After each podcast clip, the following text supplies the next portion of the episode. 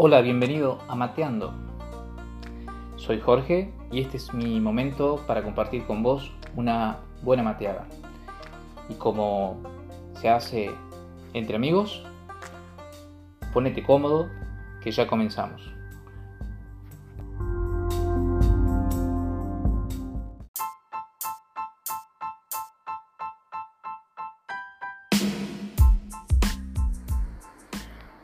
Mateando con la palabra.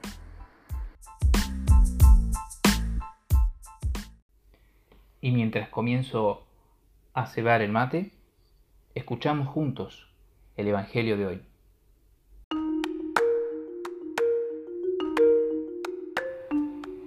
Jesús exclamó, Te doy gracias, Padre, Señor de cielo y tierra, porque has escondido estas cosas a los sabios y entendidos y se las has revelado a la gente sencilla.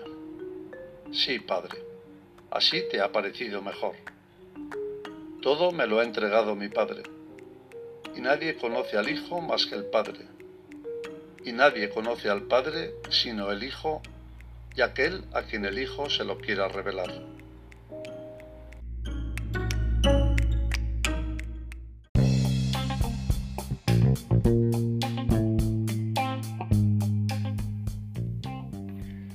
Me parece muy llamativo este Evangelio para comenzar la jornada de hoy, teniendo en cuenta lo que hace Jesús y lo que dice.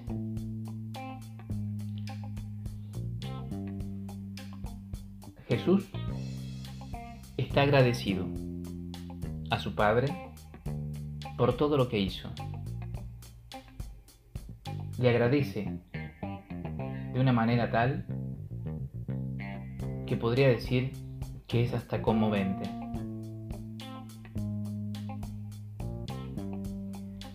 Pero antes de agradecer, me preguntaba, ¿cuáles serán esas cosas simples que fueron escondidas a los sabios y que solo los pequeños son capaces de descubrirla.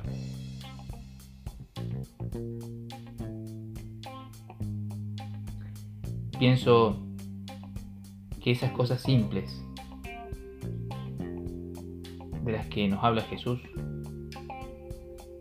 son el amor, pero no el amor como puedo amar yo o vos, sino como Él ama, el amar a la manera de Jesús. Otra cosa podría ser la dignidad escondida en cada una de las personas y que es nuestro deber traerlas a la luz cada vez que nos encontramos con una persona. La otra,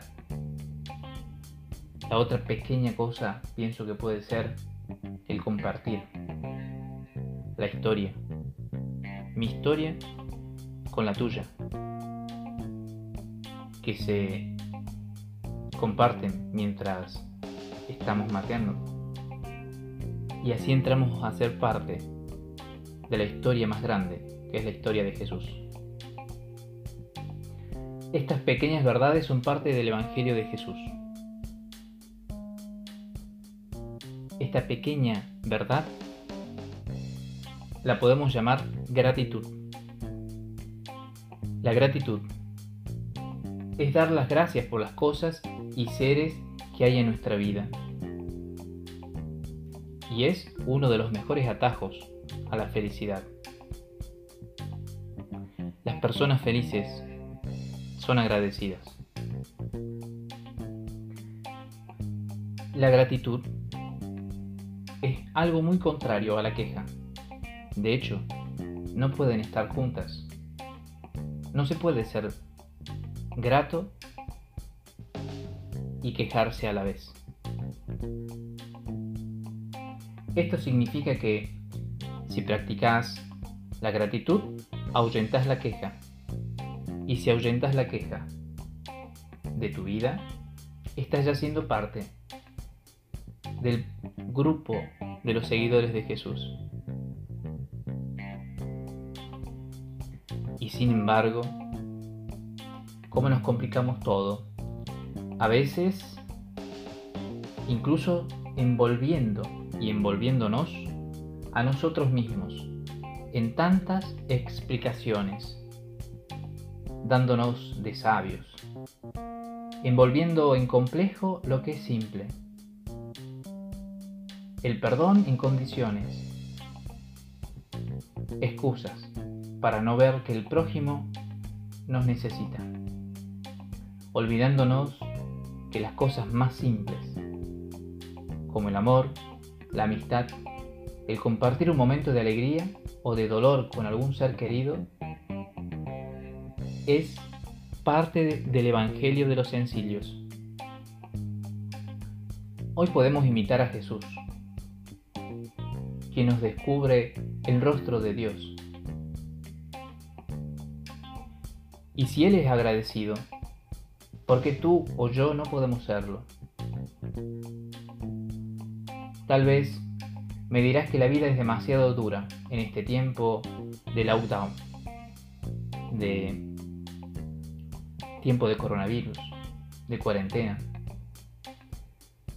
de enfermedad, de dolor o de soledad. Pero te invito a ampliar la mirada de tu realidad, de tu vida. Sí, amplía la mirada.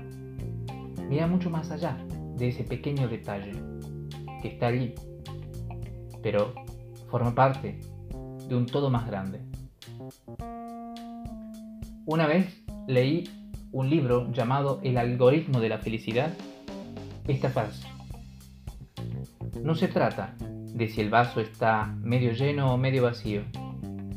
Se trata de que tienes un vaso con agua. Si realmente empiezas a apreciar lo que tienes en tu vida, la felicidad se convierte en una tarea mucho más fácil de lograr. Hoy te invito a ser agradecido. Hay un dicho que dice, es de buen nacido ser agradecido.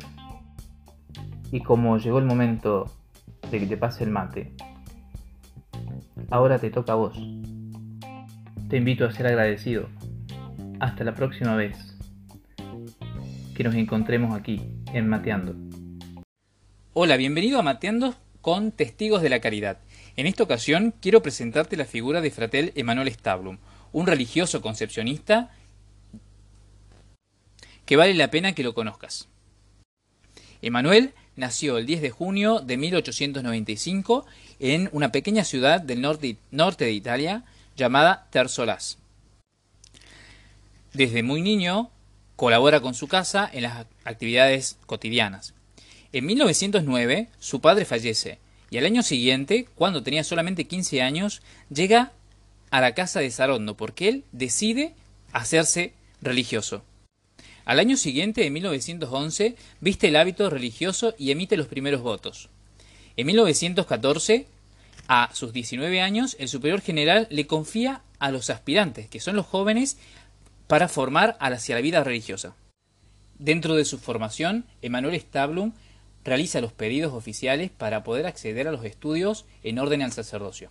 Es así que es trasladado desde el norte de Italia a la capital, o sea, Roma. Aquí, en Roma, es donde frecuentará una, universidad para iniciar sus estudios filosóficos. En su primer año de formación teológica, el superior general le pide a Fratelli Manuel Stablum que dejara la facultad teológica para ir a la Universidad La Sapienza de Roma, inscribiéndose a la Facultad de Medicina. Emanuel Stablum aceptó esta nueva propuesta como la voluntad de Dios y sin ningún sufrimiento aceptó esa nueva misión para su vida. Terminó sus estudios en 1930 en Nápoles, convirtiéndose así en el primer médico religioso de toda la congregación, y se incorporó a las actividades sanitarias del Instituto Dermatológico de la Inmaculada en Roma, del que fue sabio y preparado director durante 15 años. Logró en sí mismo una feliz simbiosis, la del religioso fiel a su consagración a Dios y la del médico atento a toda la persona del paciente que atendía con ciencia y amor. Su caridad brilló heroicamente entre los años 1943 y 44, cuando abrió las puertas del Instituto Dermatológico a los perseguidos por los nazis. Salvó así la vida de unos 100 refugiados, entre ellos había judíos salvados por la. Por este acto heroico, llevado a cabo a riesgo de su existencia y la de sus hermanos en Muere santamente el 16 de marzo de 1950 y sus restos mortales fueron depositados en el cementerio de Campo Verano. Después, en el año 2000, sus restos fueron trasladados en una manera solemne a la iglesia del Instituto Dermatológico de la Inmaculada, donde descansan mientras que esperan que la iglesia manifieste la santidad de toda su vida.